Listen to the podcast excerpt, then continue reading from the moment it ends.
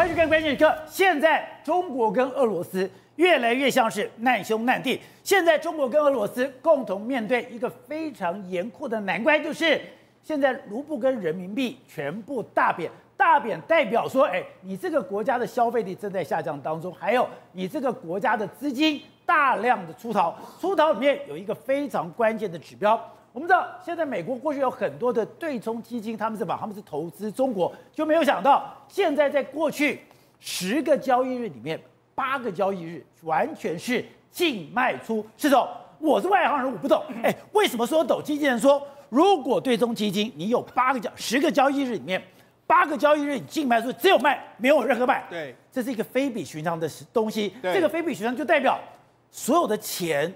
真的已经义无反顾的全跑了，而且。实际上一般来说啦，对冲基金都会有卖有买，有卖有买。哦、但连续卖的意思是什么？我要尽快逃离。这个有点像尽快逃离，对，有点像什么？有点像是这个李嘉诚，我打七折，或者说我在北京我打一折多，这样类似这样的局面。也就是说，我是不计价的离开。那为什么出现这样局面？因为现在全世界的对两个国家已经投下了非常不赞成票。这两个国家，一个就是中国，一个叫俄罗斯。我就跟大家讲，实际上你要看一个国家转弱或者转强，你只要看它货币就好。币值或俄罗斯货币在去年年底的时候，对美金还有五十，现在已经贬到一百。那是到底多严重？我就跟他讲，我们设想台币，台币今天对美金是一比三十。如果有一天台币贬到一比六十的时候，你觉得会是怎样的局面？就完了，就完蛋了。所以人家，俄罗斯现在快，那就代表台湾对外的购买力都没了。对，好，现在俄罗斯的货币是狂贬，但是人民币也不遑多让。人民币你看一下，它现在这个趋势是一直往上贬，往上是贬值，它一直往上创新高，就是贬的越来越多。所以呢，现在中国跟俄罗斯已经沦为国际上的难兄难弟。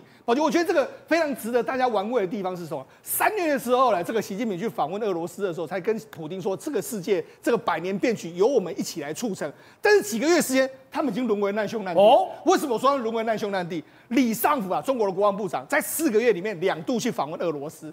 因为为什么要访问俄罗斯？他在俄罗斯说什么？哎，中国是我们中哎，台湾问题是我们中国内政，外国不可不能干预。他们两个在互相取暖，现在只能够这个样子啊。所以你看到，事实上世界变化的速度。跟变化的状况其实远超乎我们的想象，所以现在只剩下中俄两国相濡以沫了。对，没错。好，那我们就讲嘛。实际上，除为什么这样说？因为全世界所有资金都在逃离中国。我们讲高盛说的，八月的这个对冲基金完全在抛售中国的股票，而且是很多都不计价的抛售。而且我们不是讲吗？老虎全球啦，Coatue 啦，还有 D One 啊，还有 More 啊，还有 Scon 哎 Sicon 的这个所谓的它的这个这这个所谓资金全部都在抛售。所以就说呢，为什么他们要卖？因为我们要对对冲基金都是对市场很敏感的，也就是说，行行情不对的时候，我要赶快让杠，我宁可收回资金都 OK。所以你看，事实上现在为止来说，他们在出清中国的股票，所以你就知道，现在其实对中国的股市来说，最差的时间点绝对还没有拿到。好，当我是外行，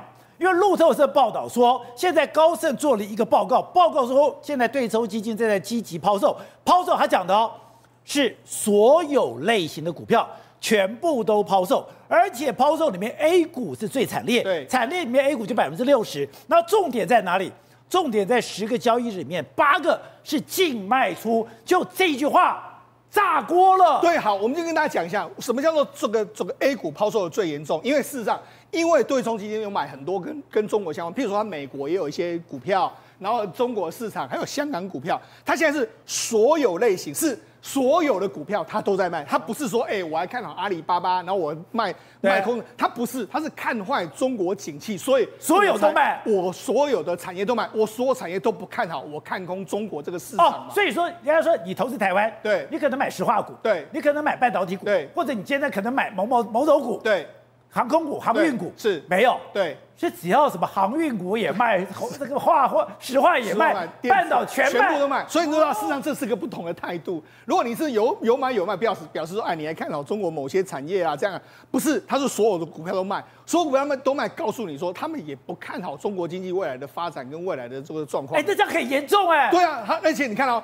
以中国为重点的这个对冲基金的这个数量来说话，下滑的速度非常非常快。所以那事实上目前为止来说，整个这个中国的这个这个对冲基金不断的。的在离开，就短线的资金在离开，而且中长线的资金也在离开。对，中长线是什么？很多国外去投资，像华尔街，它现在都开始在缩减在中国的这个据点，缩减在中国的投资。所以在未来中国的这个方面来说话，而且你知道，拜登不是也签了一个说禁止所谓创投基金去投资就是 AI 啦、半这个所谓半导体啦，还有量子量子运算，就是所有的中长线、短线的资金全部都在离开中国的一个。所以中国才出现了股汇双杀。刚刚讲的股市。开始疯狂的下跌，是现在人民币，哎，它是人民币管制哦。对，我就算人民币管制，我的离岸人民币还是别别喋喋不休。对，没错。好，我们现在给大家看一下，这是《纽约时报》的说的，中国经济危机四伏，股市暴跌的一个状况。你看，今年以恒生的国企股来说，恒生指数或者说像沪深三百，其实你看一下它的方向都是往下跌的一个状况。甚至这这目前为止来说是没有止跌的一个状况，你看它是不断的盘跌，一跌一底比一底低，这就是一个这个空方的走势，一直不断的在往下坠。而且现在那现在呢，我们中国不是说禁止你唱空吗？可是问题是现在大家野村证券啦、巴克莱银行，全部大家都把你的经济成长率往下调。像巴克来说，经济成长率从四点九降到四点六，像摩根呢也从大约莫是六点多，他一口气把它降到四点多。对，中国想要保五，你知道目前为止没有一家。国际的证券公司说你有五的可能性，所以现在目前为止来说的话，全世界都对今年中国的景气是看得相当悲观的一个状况。而且野村证券怎么讲？野村证券讲中国经济已经面临迫在眉睫的螺旋式下滑。对，他说螺螺旋式下滑，最高的状况还没有来到，这招还没来。中国政府来要发挥最后贷款人的这个作用，就叫中国政府要发挥。发挥作用，可是问题是，现在中国政府恐怕也是自身难保的一个状况。而且你说，现在当这个制裁一波接着一波，一段接着一段来的时候，中国现在干嘛？它很多能力居然消失了。对，当我看到现在这个画面，很多人觉得不可思议。不是讲说全世界最大的无人机是什么？大疆无人机。对，全世界最会操控无人机的就是中国。可是它最近接连发什么？你看到无人机在空中瞬间全部掉下来。宝姐，实际上这个画面你看到的时候，你会觉得吓一跳。为什么？因为中国无人机呢，大疆无人机在全世界的市占率高达八成九成左右哦。而且呢，中国前一阵还说什么？哎，你进我的半导体，我现在半导无人机我进你的无人机。对，他觉得哇，看起来哇，中国无人机很很拽很厉害啊。就没想到最近发生一件事，是在八月十一号的时候，这个东莞的这个动物园，他就说，哎、欸，我们今天要庆祝活动的时候，我们要表演一个无人机的这个活动。那你看，他们无人无人机上空，哎，五颜六色，很像是银河这样子，而且还变换花样。这是银河的概念。对，变换花样，就变换花样之后，没多久之后，大家在那边拍照，而且拍照拍到一半的时候，突然之间惊吓的一面出来了。这些所有的无人机呢，就从高高空突然之间急坠。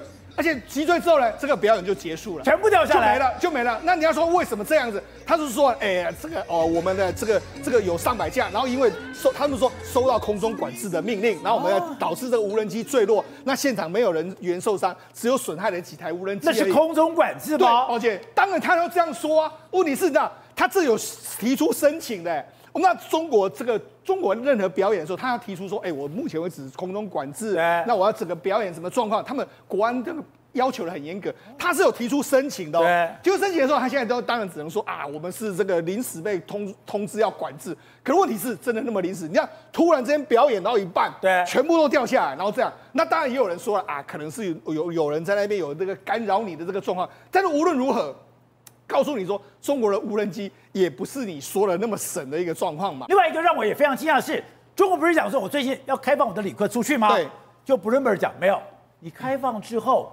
中国旅客出国的也非常稀少，是。那我们现在讲说外国人来不是很少吗？对，更少了。对，好，抱歉。那实际上目前为止来说，中国跟中国人跟海外的接触也变得比较少，海外人到中国的去的机会也少很多。我们讲前一阵子我们不是说到吗？外国人到中国的旅旅客或者是观光客少了大概八九十趴，现在中国出去的也很少。为什么很少？他不是开放吗？对啊，他们已经开放了，但是问题是很少。为什么？你要去调查他说，哎，那你为什么不要出国去玩？就那他们第一个原因是什么？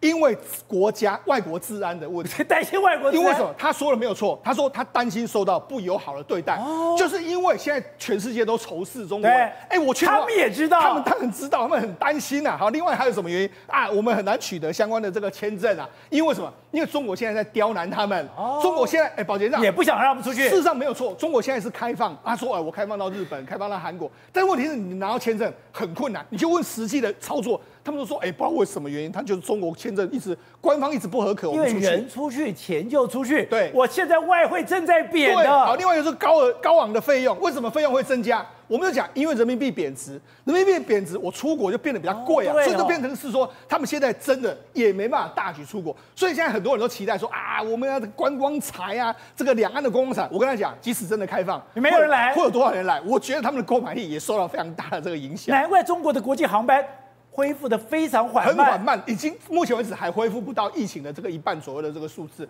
所以到事实上目前为止来说，但是你知道。这刚才野村不是说最坏的时间点还没有来到？螺旋么没有来到？你看，拜登不是有非常多行政命令吗？说啊，这个半导体、微电子，还有这个电，还有 AI 人工智能，你不能够投资嘛。但你知道，事实上目前为止来说，他们还有更多啊，包括伯明等等的这个国安官员，还有目前为止来说，美国的民主共和党就说，我们还要用更更更严格的措施，更严更严格的命令。我就跟他讲一个状况，因为为什么？因为现在共和党在举行这个党内初选。你看，懂单纯，那他们每一个人都是我要对中国反中，我要对中国这样，哎，一个讲的比一个要狠呢。所以到目前为止来说，共和党的压力之下，你觉得现在国会有可能会松吗？不会，不可能会松。所以才说，目前为止更糟糕的局面绝对还没有来。你看，连拜登都开始在批评中国，显见这个中国议题恐怕会变成是明年选举的美国的非常重要的主轴之一啊。好，董事长，先讲到。现在有篇文章讲，现在拜登是进行了封锁嘛，针对了晶片、量子运算跟 AI 封锁中国，而且我们后来也知道，原来中国百分之四十五的 AI 是美国人去投资的。我现在要把你这个投资的 AI 百分之十五全部都给你撤回来。还有刚刚讲的所有的对冲基金，过去八十天里面八天净卖出，我本来是有买有卖，没有，我全部给你卖，我要赶快离开这个市场，代表中国跟美国两个国家彼此把对方当成对手，当成敌人，恶意螺旋。越来越严重了。中国在今年第一季的时候，哈，我们全世界看它，因为它是啊，清零恢复正常化以后，还有看到估计有四点多百分四点多个百分比的这个 GDP 的成长，对，当然还是一片叫好。当走第二季的时候呢，就发现苗头不对了。尤其在七月份的时候，这个上个月看的情况最明最为明显，所有的问题通通跑出来了。第一个出口衰退。第二个投资衰退，第三个它的这个财政，它的这个房地产暴雷，第四个它的金融暴雷，然后呢，第五个它地方政府在这地方政府的财务也开始暴雷，所以整个来讲，然后第然后第六个它的青年失业率各方面失业率突然间开始成长，哦，所以整个国家现在开始呢隐藏了很多的债务，对，不敢发作。还有它的外汇本身也开始隐藏，对，所以这个到底这个国家到底最发现说可能会爆发是巨大的问题，就是拜登讲的定时炸弹。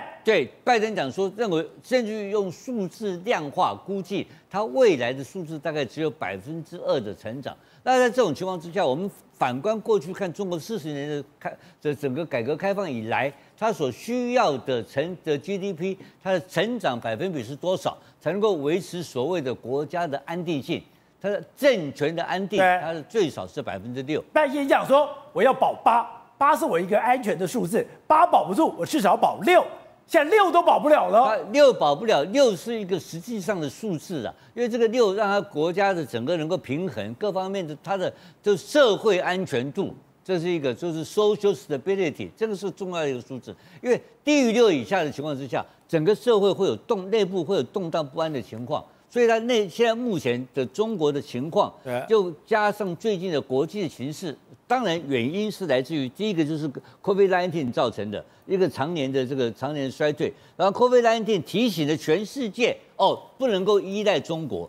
不能依赖中国的时候，全球开始对中国的依赖度降低、降低、降低，所以开始少跟他买东西，一直他的出口开始减少。然后，然后，然后，然后另外一个就俄乌战争，俄乌战争说糟糕，你搞那个错边，你是背靠背，一个背靠背，你挺俄国、俄罗斯以后，搞得全球能源大战，对，能源战整个全球的衰退会因为它而开始搞起来。而现在这个问题还在现在进行中，就发觉中国是世界的问题。所以美国开始，美中之间的抗争开始不断的升高，包括欧洲的主要国家也一一靠边站，就变成了西方国家统称为欧等于中国的敌人。对，所以习近平在是昨昨天前天，对，在对，大家非常好奇是面对这样的一个困局，那习近平如何反应？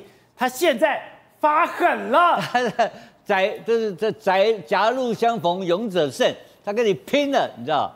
拼了！我看这么多这种事情发生，因为这个国家应该讲内部极端不安的情况之下，应该是要缓和的，因为它面临到一个更大，就是所谓的全世界哦，现在都面临通膨的压力，通膨压力在不断的用降息的方式，用增息的方式来解决问题嘛，对不对？结果他现在用的，他是全世界唯一的国家，唯一的国家是通缩。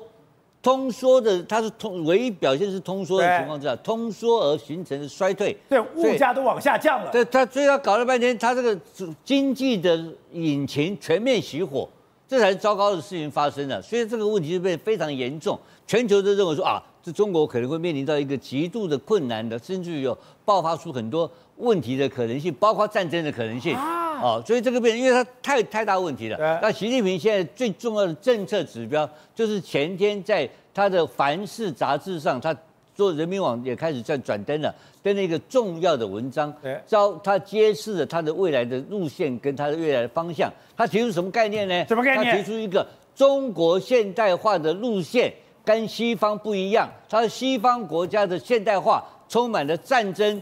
贩奴、殖民、掠夺的血腥的罪恶，那中国的现代化呢？因为中国现代化饱受过这个历史的这个摧残呐，呃，中国有反省，就由这体验、就体会出来的哈。中国现代化的要独立自主，叫自力更生，自力更生 要自力更生，所以重点在自力更生。对，独立自主、自力更生，他讲呃，自力更生重要的。然后他讲的中国的成功是什么呢？是辛勤劳动、创新、创造、发展、壮大自己的产生的这个特色。怎么还有劳动两个字说作为一个这个国家发展的主力？因为这个劳动，照讲来讲的话，它已经不是中国的特色，中国已经没有能力用用所谓的劳动用劳动来作为国家的竞争力了。然后它里面讲了一个很重要的，他说啊。他像西方的国家要掠夺他国的这个资源的财富是西方的方式，他说他不是，中国是为了干什么呢？为广大发展中的国家提供力所能及的协助啊，这个企图就出来了。他要为广大发展中的国家，因此他要干什么？他要跟西方对抗，要扮演广大发展中国家的领头羊，来提供力所能及的。这些资源，譬如哪些国家是发展中国家？非洲的国家，比如北韩、北朝鲜是这个国家，对，伊朗这种国家都是发展中国家，所以他的定定调很清楚，就是要跟西方的国家开始走不同的现代化的道路。对，那这个不同现代道路，他又还讲了人类命运共同体。换言之讲，他扮演一个领导者的角色，而他的游戏规则跟现在西方国家所发展的。战争、贩奴、殖殖殖民、掠夺、血腥罪恶是不一样的路线。那这路线会被怎么干？那我们一开始说这不可能啊，因为这个这个说法来讲都不是事实啊。对，他他讲他讲的文字我看不懂。它的发展的国家的策略是用激发内生动力，结合外部资源的结合方式。什么叫内生动力？而且没有外部半导体不给你了，你能内生动力个鬼头？你就没有科技发展嘛？你要腾笼换鸟，它过去四十年怎么成功的？是美国人给你力量成功的。美国人给你技术资源，所不用其极的资源、资金，然后仿冒哦，然后纵容的情况之下，变成世界第一大生产国家。结果现在这个通通停止了。在全部停止的情况之下，你要挑战是美国的所建立的这个社会，美国所建立的国际秩序。对，那这个你会成功吗？当然不会，不会。那那为什么要这样做？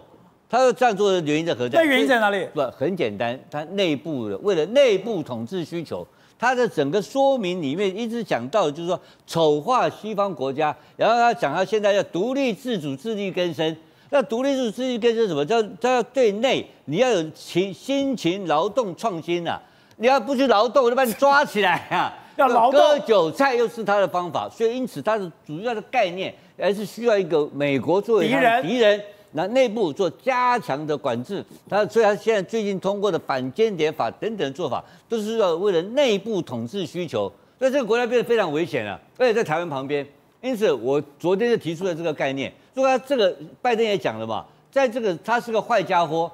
坏家伙会去干什么？碰到麻烦事会做坏事情。会做坏事，做坏事第一个是什么事情？打仗。打仗，他打两个可能性，一个是代理战争，北朝鲜帮他打打韩国，这个可能性比较大，你知道吗？因为说成本比较低，让打别人让让金三胖、金小胖需要战争，所以金小胖现在也正在正在这个兴头上，有俄罗斯也需要金小胖，所以习近平也需要金小胖，所以我觉得比较起来的话。反正东北亚跟东亚跟台海战台海都会陷入极端的危机的状况之下，但是代理战争比较好打，所以我认为韩朝鲜战争可能会优于台海战争。好，廷辉，如果你要是看中国的处境，你说看一个国家非常清楚，菲律宾，哎，菲律宾以前都是中国的小老弟，以前杜特地说，哎，我绝对不敢得罪中国，他讲过哦，中国什么国家，我什么国家，我两个国家打仗，我哪有胜算？就没有想到现在菲律宾。居然敢去跟中国呛瞎了！菲律宾底气来了，为什么他底气来了？背后有老美在撑腰嘛，有美国在撑腰嘛。你看到他讲什么话？因为今天来讲的话，菲律宾的外长露西呢被菲律宾总统任命为中国特使，而这个中国特使他进来了，他其实比中国的战狼还战狼啊！你知道他讲什么话？他说曾经骂北京给我滚出去，get out。跟那个有有脏脏话，所以我不讲哦。他竟然会外长是讲这种话，然后呢讲说中国来讲的话，就是给我滚出去哦。那除了这个陆星讲了这个话之外，最近不是发生这个中国海警船水柱去炮轰那个菲律宾的补给船吗？结果你现在知道菲律宾的 Coast Guard 出来讲说，我们现在已经切断了所有跟中国的这个海警船之间的热线。那就代表说之间是没有沟通管道了嘛？再来一件事情，菲律宾的军方的发言人也跳出来讲说，我们已经已经拟定好了所谓的交战规则啊。什么叫交战规则？今天如果真的他们被打了之后，接下来菲律宾怎么反击？那请问过往来讲的话，菲律宾哪有那种那么大的一个底气呢？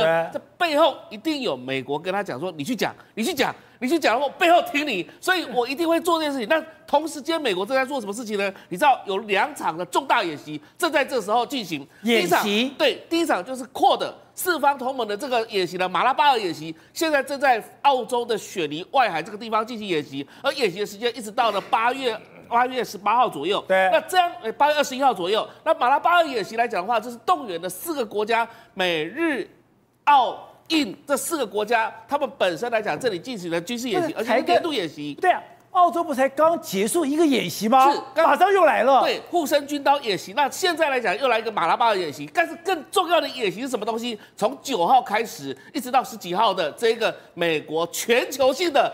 海军的全球演习，而且横跨二十二个时区，动员两万五千名的所有的海军的以及海军陆战队的演习。那这个总共有七大舰队全部动起来了。七大舰队，七大舰队，那代表什么意思呢？就是说，其实美美美国来讲的话，认为说对付中国最有效的方式是什么东西？就是用实力的方式来对付他，而不是用什么用外交谈判的方式来对付他而已。所以我们不知道，美国现在搞一个二零二三大规模军演。大规模军演，刚刚讲的横跨五大洲、五大洋，那我刚刚讲美国舰队司令部、美国太平洋司令部、美国海军欧陆欧非司令部、海军陆战队、海军陆战队驻欧洲、非洲部队、美国海军陆战队太平洋部队，七支编号的舰队都来了。所以除了第一舰队没有编编成之外。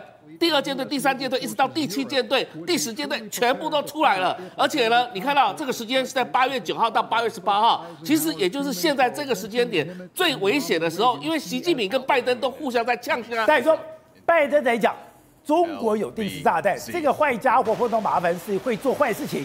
军演就开始了，是，所以你看到，其实哦，美国的军方曾经讲过一句话，他说哦，如果你在跟同等级的对手在进行对抗的时候，那怎么办呢？你可能打不赢他，他也可能打不赢你。那这时候正重要，在古老的拳击赛当中，有一个名谚，有一个谚语是说，精确胜过力量。计时胜过速度，什么叫精确胜过力量？你要精准打击啊！所以如果你要对付中国解放军这种来讲的话，不是用量来看的，而是什么东西？你可以精准攻击到他的目标，然后你的速度来讲的话，他对方可能速度很快，但是你要算准时间来对付他。所以像美国的海军现在已经跳出来，也在讲这个事情，而且同时间也在进行全球性的大规模演习，再加上扩的演习，你可以看得出来一件事情。还有刚刚我们提到菲律宾，看到一件事情是美军是永远以。实力作为后盾，那这个实力作为后盾，从来不会去跟你打嘴炮。今天就表演给你看。今天如果你真的解放军敢的话，请问你火箭军在哪里？请问你这个战略支援部队在哪里？就拉出来看看吧，跟所有美美国的这个海军来做相较来做比较嘛。所以现在美国拜登除了讲说对方是坏家伙，然后可能会干坏事之外，美国的军事部门呢全部都动起来，准备都在备战。好的，明天拜登要在大卫营跟这个所谓的这个岸田文雄要跟这个尹锡悦两个还日韩两国的家领袖，哎，有人讲他们三个人要搞一个。还亚洲版的小北约，这个认我认为是非同小可哦，因为从来以往从来没有过这种事情哦。什么意思呢？你知道大卫营是什么地方？它是美国总统度假的一个地方。那如果能够把这个外国的元首邀请到大卫营，通常来讲的话，要么是美国在做所谓的协调者、斡旋者，要么就是什么东西，就是好朋友才会到这个大卫营。今天美国已经把美日。日本跟韩国都视为是重要的盟友。现在来讲的话，真正能够救台海的，或者是说台海战事发生之后能够有所作为的，也就是只有日本跟韩国。所以他现在正在搞一件事情哦。你看了，除了北约说什么要在东京弄一个办公室之外，然后呢，他们要面临重要敌人。你看今年的立陶宛的峰会，他讲得非常清楚，他们已经把那个所谓的敌人，你知道北约要存在是要有敌人的。那个敌人来讲的话，俄罗斯被打趴了。现在来讲的话，中国了，就是中国变中国了，所以现在他为什么要管亚洲事务？为什么要把韩国跟日本整个集结起来？今天来讲的话，美国要做一个类似就是亚洲版的北约出现来讲的话，来才能够有效遏阻中国的侵略。所以今天在大卫营这个东西，其实哦，不只是台海事务，还有科技、经济、贸易等等之类，全部都要集结成为一个结盟的团体，那跟中国来相对抗。所以我们看到，接下来明天他们会发布一个联合声明，这个联合声明就至关重要，因为会影响到整个未来整个亚太地区或是印太地区的整体的结构跟布局。好，玉峰是刚讲的，现在世界大事跟一个关键就是俄乌战争有关。俄乌战争最近一个发展是，哎，它原来在南部军区已经有发展了，这个南部军区它居然已经把俄罗斯的补给线。给切断掉了。对，我们来看这里这个地方是哪里？克里米亚。然后呢，托克马克是一个最重要的地方。为什么呢？因为俄克克里米亚必须要有一个运输。哦。托克马克克这个地方呢，它有这个火车的一个枢纽。它是转运站。它是转运站。所以如果托克马克被乌克兰给攻击之后呢，哦、再也没有办法从这个地方乌东乌南一路运输下来了。对。而现在呢，托克马克对他们来说呢，只差十几公里了，很快就可以拿下来了。最后十三公里拿下来之后呢，就可以整个截断乌这个呃克里米亚跟俄罗斯之间的补给，所以我现在看到的这个箭头，都是乌克兰进攻的箭头，也就我从北，我从东，我从西，我从南，四面呃不四面包抄，我就是把托克马克拿下来，托克马克拿下来以后，就把梅利托波尔拿下来，梅利托波尔拿下来，我们之前不是讲说他切了呃炸了两个桥，对，黑尼切斯基桥，还有一个琼哈尔桥，这两个桥再切了，你的克里米亚。就变孤岛了，对，他就可以把整个变成一个孤岛，把它给拦断。然后呢，这个在在最近呢也释出了一个影片，大家一直在讨论说，集速弹要不要用，用在哪里？这这这次来讲，乌克兰直接说我就炸了，我没有再跟你讲什么了。乌克兰用集束弹了，对，反正俄罗斯你之前也已经用了，所以呢，我们这次也用了。你看到他把它这个慢慢的锁定好之后呢，炸下去，对，炸下去一圈啊，像一个圆圈就是集束弹。而且呢，这个东西有一个的争议是说呢，过去来讲他们说集束弹用在哪里？用在地雷满布的区域。但这一次呢，它这个圆圈圈就是集束弹来一个爆炸的一个一个一个显示。这一次呢，他们用在是。俄罗斯他们人员运输了，所以他们已经不管了。反正呢，我要把这个托克马克给拿下来，就算你是人员运输，我一样都给你炸下去。炸下去之后呢，可以说是寸草不生啊！所有在人员运输里面的车辆跟人员全部一起全部死亡。那在这个地方呢，还发现一个东西，有八百公里过去来讲，这个俄罗斯不是说我们有这个。追根 Teeth 吗？我们有八百公里，你根本不可能。龙牙，龙牙不可能过来嘛，对不对？但这一次的话，发现说他们横行无阻，不管你左切右切，好像都没有人。为什么龙牙要做成 S 型的？照道理说呢，它用 S 型会拖慢你的速度，然后呢，你在转弯的过程，它的火炮就会来了。对对，但是这一次来讲，哎。哎，我们怎么走走走啊？怎么火炮嘞？炮火都没有来，但是呢，他们远远的看到呢，俄罗斯的军队是有，但撤退了，跑得比他们更快，所以呢，他们说这最后的十三公里应该很快就可以拿下来。那么这个地方呢，是在这个我们刚才讲的这个地方，那那来讲的话，在乌兰地区呢，也发生了一些很激烈的一个战斗，他们直接在俄罗斯他们在你的区域来讲，他们就空投这些导弹，砰砰砰，就很顺利的把他的这个训练设备给给拿掉了。但今天最厉害的一个画面是这个。美国给的悍马车，大家都觉得说啊，你就是运兵悍马车啊，这有什么了不起？然后你上面有机枪，大家都有机枪啊。可是他们在运行的过程当中，在战斗过程当中踩到了地雷，炸了，就是这个画面。炸完之后没事。大家就拍拍屁股，还有灰尘拍拍，下车走了。里面的人没事，完全没事。大家讲说，这个我们知道，这个是军用的悍马车。对，可是军用悍马车竟然可以直接抵挡俄罗斯的一个地雷，那难道难道是他们的这个底盘太坚强，还是俄罗斯现在没包啊？他们被炸到了。对，就刚刚讲驾驶兵出来，刚刚那个车车车车长出来，炮手出来。对。都没有受伤，都没有受伤，所以呢，他们讲说，现在来讲的话，恐怕他们之间武器的差距其实是越来越大的，连一般的悍马车军用的都可以挡住地雷。难怪你要这个标题写说，我们感谢美国人，对，美国人给我们的悍马车太厉害了，这个好像有点厉害。所以如果这样子真的是俄罗斯他们的地雷已经都没有办法加强它的一个攻击力或是杀伤力的话。直接碾压过去就好了，你不用用坦克车，我连美国的悍马车我都可以长驱直入。那接下来的战事应该是大有可为。好，那刚刚讲的，现在有几个重点，第一个是刚刚讲的梅利托波尔这些地方，马克波克这个地方，另外就是更重要的这一场战争里面我们最熟悉的。马利坡，好，马利坡它上面有一个很重要的一个地点，就是乌罗扎因。乌罗扎因是在第一时间就已经被俄罗斯给占领了，但是这一次呢，他们发布了几个影片，第一个用导导弹直接把里面的一个大型建筑物给砸掉，砸掉之后呢，哎，我们来看另外一个画面，这这个画面其实可以看到两军正式在交火。乌乌克兰的军队被发现了，然后呢，在扫荡的过程当中，俄罗斯打都打不到，打不到的过程当中，其实俄罗斯的军队已经泄露自己一个炮火的基地了。一转身，嘣，乌克兰就直接空投把它给砸掉。砸掉之后呢，很高兴收复这个地方。收复的地方有一个重点，当你把乌罗扎伊拿到之后呢，此一时在马利坡，然后呢，别尔江斯克只剩八十公里，很快就可以来掌控亚速海。好，大家在现在有个地方。它比战争还要可怕，就是夏威夷的贸易岛。夏威夷的贸易岛，刚刚讲，原来它是火龙卷，火龙卷这个过去哎非常少见的灾难。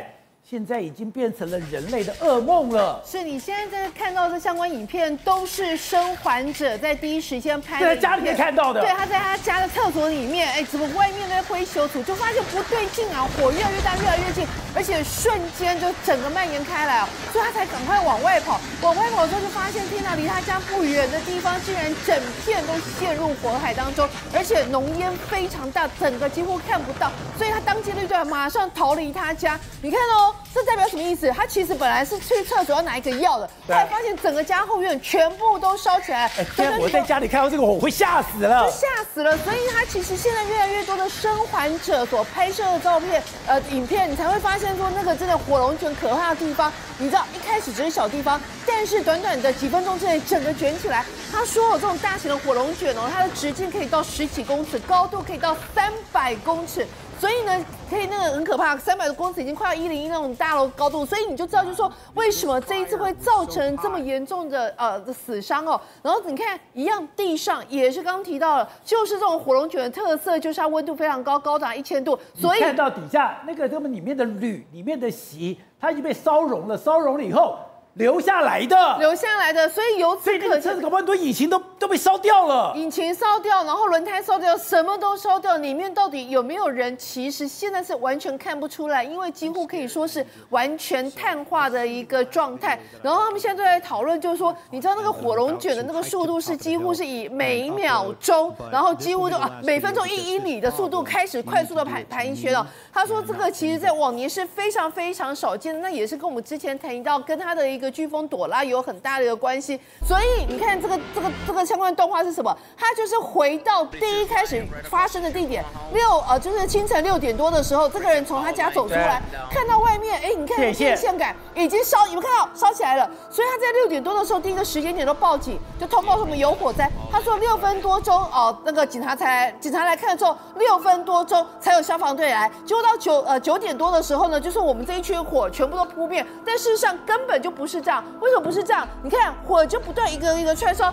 到下午三点多的时候，你真看到画面，就是他们已经也是就开始在外面赶赶快要逃离这边。他说当下是三点呃五十分左右，你有没有看到几乎看到的地方全部都已经是呃烟雾一片，然后没有看到火花，为什么？因为开始闷烧，所以它就代表着说，其实那个风势再加上，当你的地片地全部都干燥的情况之下，那个火花一下来的时候，就全部都烧起来。那这些是什么意思呢？就是说后来他们卡在车阵里面，他们觉得这样不对，而且火花已经开始瞬间烧起来了，他们就往海边跑。所以到晚上六点十八分的时候，他们全部都跳到了海里面，开始希望等待那个救援。然后他们就是因为这样子，他就说其实很可怕，你知道吗？因为你在海里面，其实你看到更多的岸边上的人，他们是。本来是希望可以把他们的宠物带走，但后来发现宠物带不走，所以他们就很多人就开始只能自己带着自己的小孩子往水里面跳，然后那些宠物就留在岸边，他们就后来不知道那些人的一个下落。